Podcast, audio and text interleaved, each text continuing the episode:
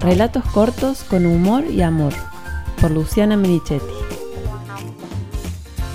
Una de agua, una de arena.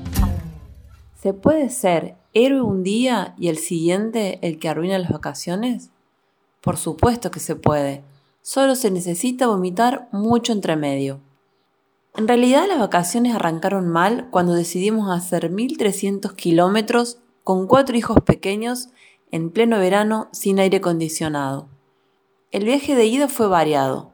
Además de muchísimo calor tuvimos peleas entre hermanos, falta de acuerdos para elegir la música, ganas de hacer caca en plena ruta, gaseosa chorreada, aburrimiento, ruido del viento caliente entrando por las ventanillas bajas, pelos pegando latigazos en la cara, críticas mías a la forma de manejar de Juan, críticas de Juan a mi forma de criticarlo, promesas de divorcio, maniobras asesinas de otros conductores, hermosos paisajes, paisajes monótonos, un policía amable, un hotel en el medio de la nada con una dueña sacada de un cuento, una ciudad donde todos parecían modelos, una estación de servicio que parecía un shopping y una triunfal llegada a destino. El mar, Punta del Diablo, Uruguay. La cabaña no era fea. Los alacranes que albergaba sí. El hombre del almacén nos dijo que no eran venenosos, pero que era mejor que no nos picaran. Cuento esto porque si bien no nos picó ninguno, no me ayudaron a bajar el nivel de estrés que traía del viaje. Había muchos, chiquitos y por cualquier lado, en la ducha, bajo las camas, entre la ropa o cruzando tranquilamente el comedor. El mar, esa maravilla inmensa con poder amansador, tampoco parecía ayudar. Mientras Juan, que nunca le tuvo miedo a nada, tomaba sol con los ojos cerrados, yo, madre miedosa que piensa lo peor, no pestañeaba para no perder de vista a nuestros pequeños. Pasé días con el corazón en la boca haciendo recuento, viéndolos desaparecer y aparecer entre las olas cientos de veces. Siempre en alerta, lista para llegado el caso gritarle al guardavidas o tirarme al mar, ahogarme en el intento.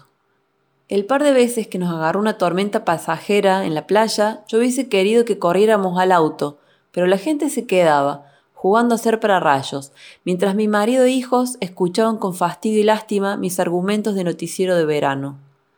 Por primera vez en mi vida no estaba disfrutando las vacaciones. Me sentía incomprendida e insoportable. Cuando nos encontramos con nuestra amiga Florencia y su familia sentí una gran alegría. Además de que nos queremos mucho, compartir con ellos nos distendió a todos.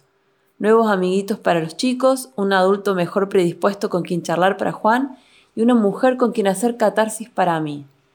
Llevábamos media hora conversando y ya coincidíamos en prácticamente todo. Su viaje había sido parecido al nuestro y en su cabaña no había lacranes, pero tenían a su suegra, que no era venenosa ni picaba, pero cumplía con el estereotipo.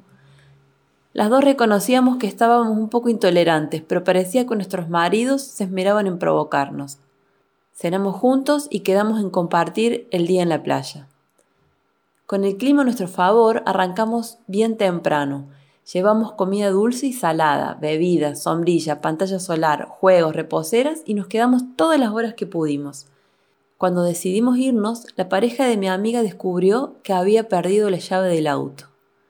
Al principio se dedicó él solo a buscarla en los lugares más obvios, pero como no aparecía, se sumó su familia. Y al rato estábamos los doce, divididos en comandos buscándola. No encontrarla implicaba un montón de cosas complicadas y costosas.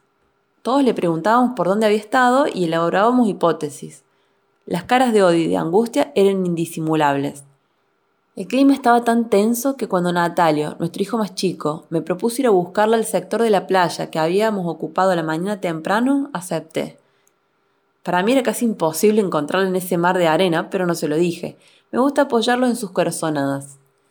Natalia revolvió optimista metros y metros de playa. Ni siquiera teníamos certeza de haber estado exactamente ahí, pero él seguía concentrado como un sabueso. Me indicó una de esas lagunas que se forman cuando baja la marea y caminamos hasta allá. Nos metimos con los pies en el agua y la recorrimos lentamente. En un momento levantó algo brillante y con la tranquilidad de quien no se sorprende ante lo increíble, me dijo Mira mamá, encontré una llave. ¿Será esta? Contagiándole mi euforia, empezamos a correr hacia donde estaba el resto. Hacíamos señas levantando la llave, riéndonos felices. Cuando nuestro amigo entendió, vino hacia nosotros y lo levantó en el aire. En los hombros de Andy, Natalio triunfante exhibía con la mano en alto el trofeo hallado. Enato suele ser tímido y perfil bajo. Esa tardecita explotaba de campeón. Al otro día se retorcía por los vómitos. Vomitar era un cuadro muy común a nuestros hijos, que solo mejoraba con Reliberan inyectable. Por eso habíamos llevado un par de ampollas. Lo que no sabíamos era que ningún enfermero ni médico que no fuera pediatra se lo pondría. Luego de recorrer los dispensarios del lugar y pueblitos vecinos, con mucho calor y el resto de los chicos en la cabaña, terminamos en el hospital de Chuy, una ciudad fronteriza entre Uruguay y Brasil. Entramos para que le pusieran la inyección y a los 15 minutos Natalio estaba internado con suero. A la hora, una médica cirujana, dulce y simple como los uruguayos, nos aconsejaba volver a Argentina cuanto antes porque el análisis de sangre indicaba que podía ser apendicitis. Operarlo tan lejos de casa significaba una gran angustia y dejar al otro mellizo como parte de pago. Saludamos a nuestros amigos y manejamos de un tirón y sin discordias los 1300 kilómetros de regreso a casa. Poco antes de llegar a destino, la cangú dijo basta y mi viejo tuvo que remolcarnos el tramo que faltaba. Natalio llegó a casa recuperado y con hambre.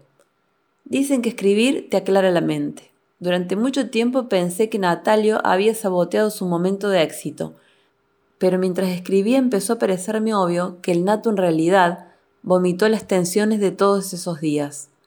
También puede ser que se haya insolado el día completo en la playa o que le hayan caído mal las papas fritas que le regalaron en agradecimiento. O podrían ser todas las cosas juntas. ¿Quién sabe? Ni siquiera me parece relevante ahora. Natalio no arruinó las vacaciones nos puso de frente con lo realmente importante y aportó a nuestra familia una anécdota imborrable.